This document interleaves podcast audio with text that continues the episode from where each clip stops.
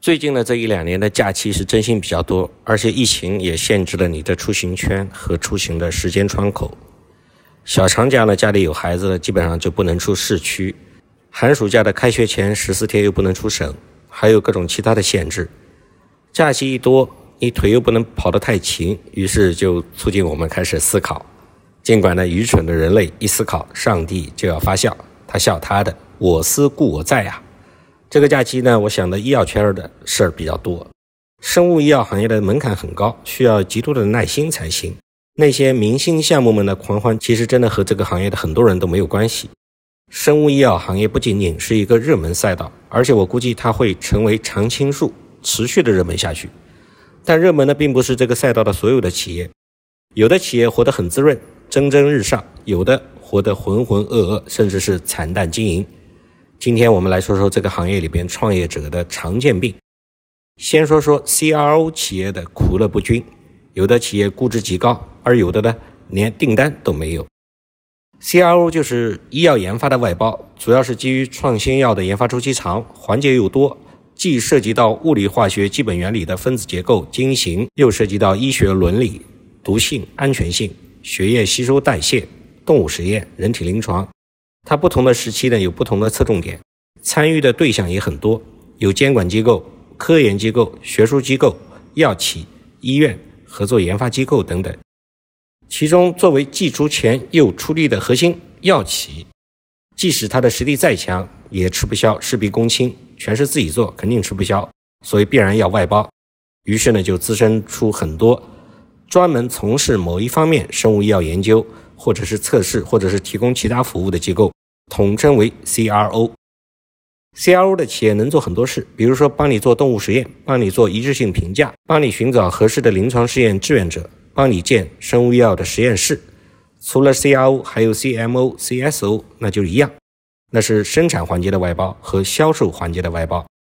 还有 CDO，设计工艺的外包；CDMO，设计工艺和量产都外包。在这个行业，我们见到的最牛逼的是想要做这个领域的 C 叉 O 啊，CXO，那就是除了自己不做研发新药，我啥都做。像药明康德系列的上市公司，像泰格医药，他们都有这个趋势，但是他们还不够强，不够强到可以做 C 叉 O。那么都是 CRO 企业，凭什么你的腰间盘如此突出？有的 CRO 企业呢，其实他只能做一件事儿，是因为创始人是这个领域的专家，他的 title 非常好。但是他只是会做非常细分领域的事情，甚至根本不能构成一项所谓的服务。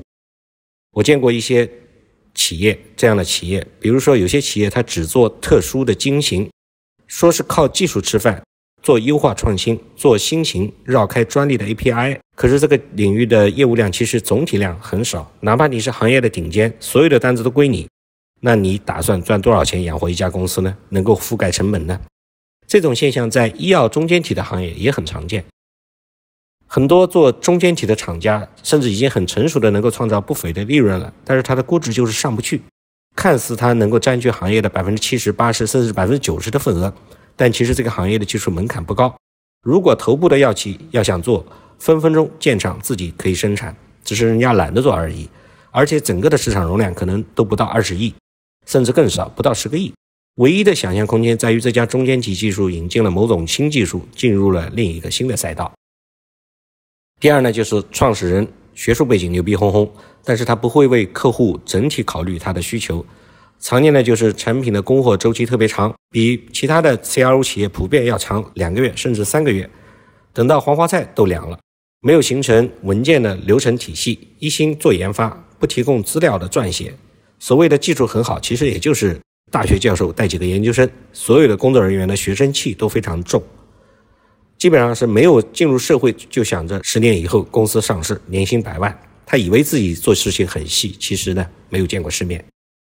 第三点呢，就就是昧着明白融资是怎么一回事儿，他就先拿了机构的钱。很多的创业公司从公司设立一开始就有很多剪不断理还乱的关系，学校、产学研合作研发，一部分是政治任务。弄了个公司，又有事业单位的股份，又有个人的股份，然后呢，再接收园区的孵化，还拿点当地国资的钱。钱拿了之后，各方面的投资人都开始给创始人施压：你要赚钱啊，你亏了可就是国有资产的流失啊，我的业绩完不成啊，我的政治任务也失失败了。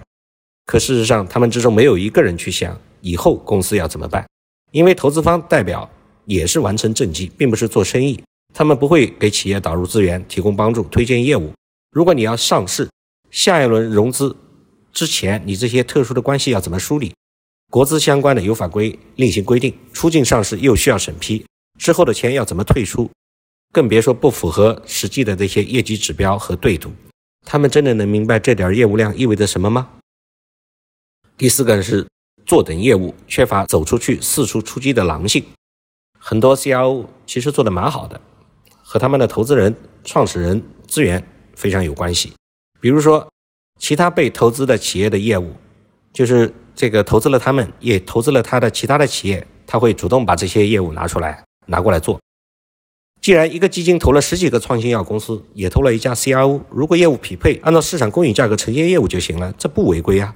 所以你看到在很多园区里面，各种 MHCMO 合作都是园区内部解决了。这个 M A H 就是药品上市许可持有人制度，它可以使上市许可和生产许可分离。也就是说，创新药企业拿到注册批文之后，不一定要自己花力气去生产，可以委托给别的符合条件的药企去生产，大家分利。那么在园区里面合作解决，大家都是邻居，甲乙方。互相都在隔壁，沟通也方便，各方面的人员也都脸熟。而很多的技术创始人想的是什么呢？想的是以为自己的产品很好，所有做这个技术和产品的人都会不远万里的从五湖四海，从全世界各地来赶过来排队委托他来研发。第五个是创始人想规避风险，身兼数职。很多创始人在内心深处始终担忧，万一哪一天做不好，被股东联手给开了，或者行业的风口变动了。他还能找个工作养家糊口，这个心态呢？说实话是人人都有，毕竟谁都要给自己留条后路。但是很多技术的创始人的不安全感太强，留的后路太多，他们的事业单位编制不肯辞，又怕创创业呢涉及到相关利益，又委托别人代持，代持了之后还不放心，他又要名声，于是要去其他的公司当独立董事，讲台要站，课照上，编制也要。你希望呢？创业的这个创业公司找别人代持股份的这个公司又可以上市，所以呢，这样子的企业呢是很多投资人非常头疼的。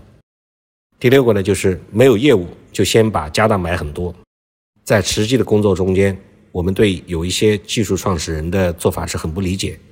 比如说，当你融了第一笔钱之后，你会去做什么？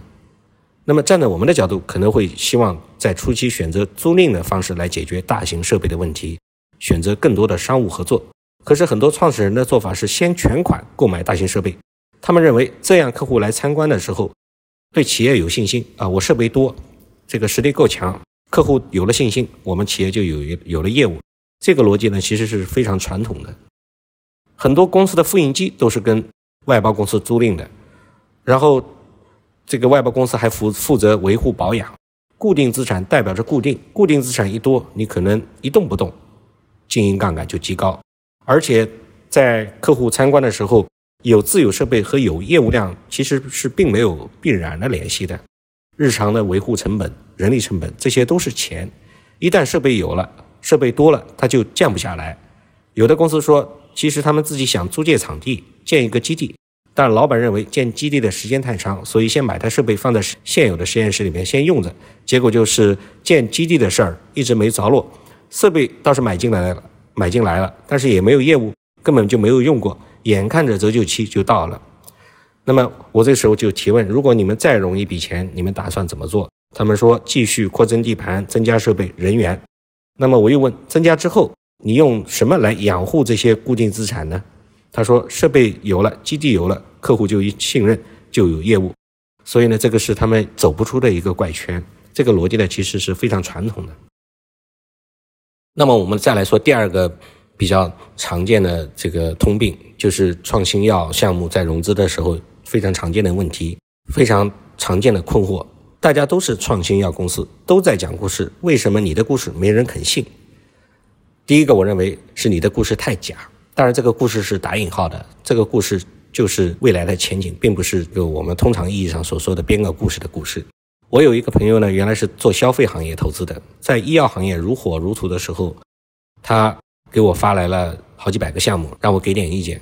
我看了一眼之后，直接砍掉了一半，跟他说这些项目的机制和机理不成立。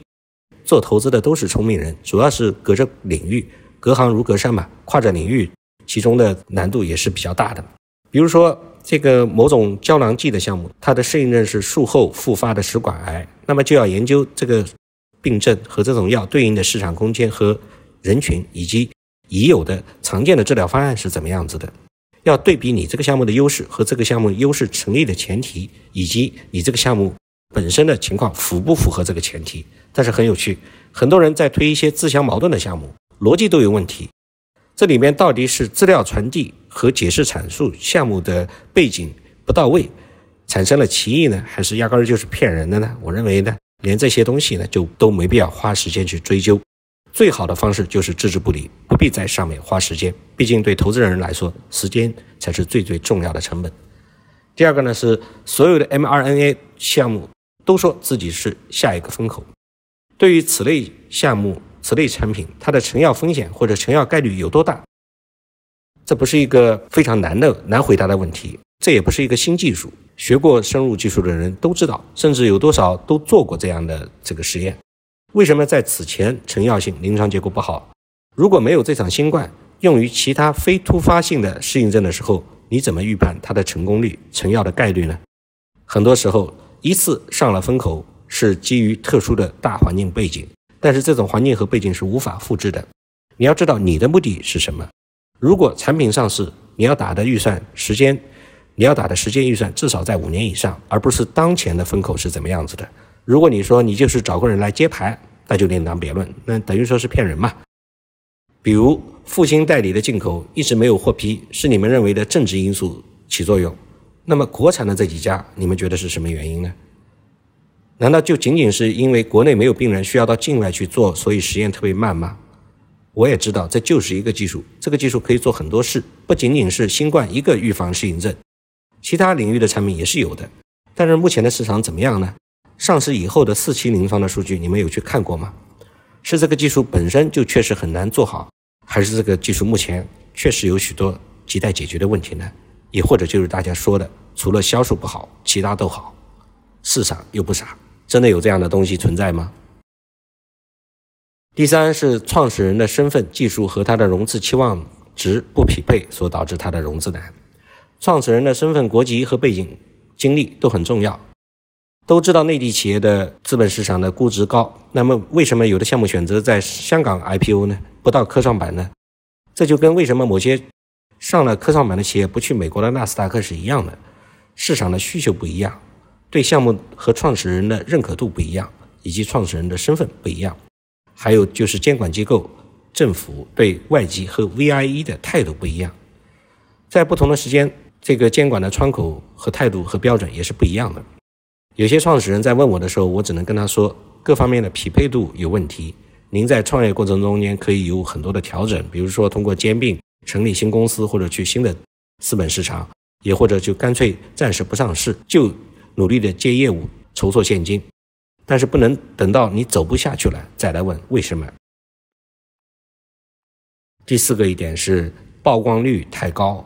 我也不知道这个高是好事还是坏事，反正呢，我看到的就是各大研讨会、高端论坛非常多，这些 BD 团队，也就是商务拓展的兄弟姐妹们，到处出现。不知道他们是趁机旅游，还是各种核心技术人员准备通过这种研讨会和论坛找下家。反正会议现场的风景照非常多，合影也很多，分享技术的人很快跳了槽的也很多。满世界找项目的时候，确实提高曝光率是好事儿。毕竟多数投资人，都是不专业的，主要是投资人背后的 LP 不专业，看着大家都说好，肯定不会差。这搞得有点像娱乐圈，但是这两年问题也暴露了出来。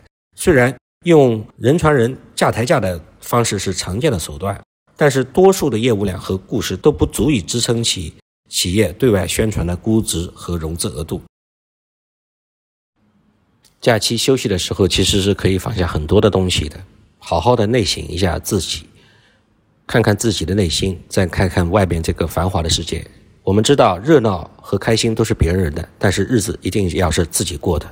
投资一定是一件自己的事情，而且是一件非常依赖独立思考的，甚至是孤独的事儿。